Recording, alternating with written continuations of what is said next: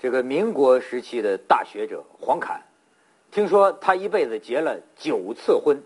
说这个人的一大优点是好色，但我认为是优点啊，很多人认为是缺点。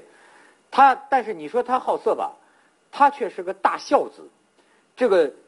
至情至孝。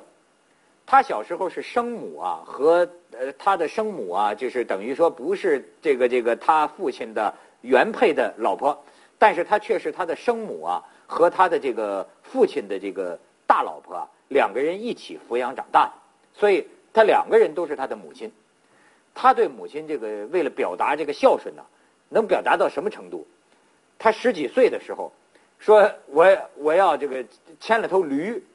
整天呢。非强迫他妈坐这驴上，他要牵着这个驴在花园散步，每天转一圈每天转一圈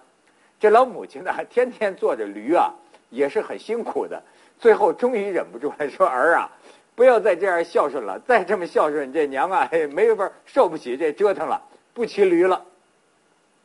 他在日本的时候接到母亲病危的这个消息啊，马上赶回来，日夜不停啊。随侍在侧，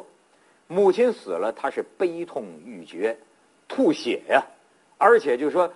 悲痛到什么程度，一屁股坐在火盆上，火盆烧了他的这个屁股，他都觉不出来，就当时伤心成这个样子，确实是一个大孝子。但是从另一方面，你看这个人的性格啊多面性，他学问也大，在他临临死前呢，弥留之际啊。他这个学生还在他床边啊争论一个学术问题，就见他说不出话来，点着一本书，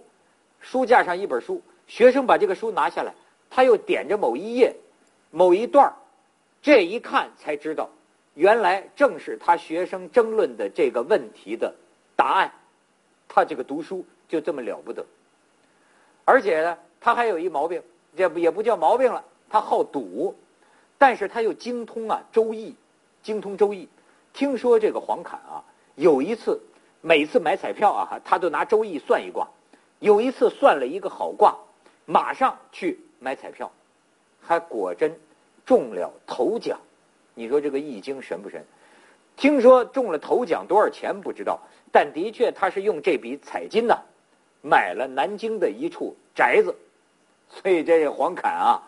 好酒好吃好色好赌，又是个大孝子。你说他是什么人？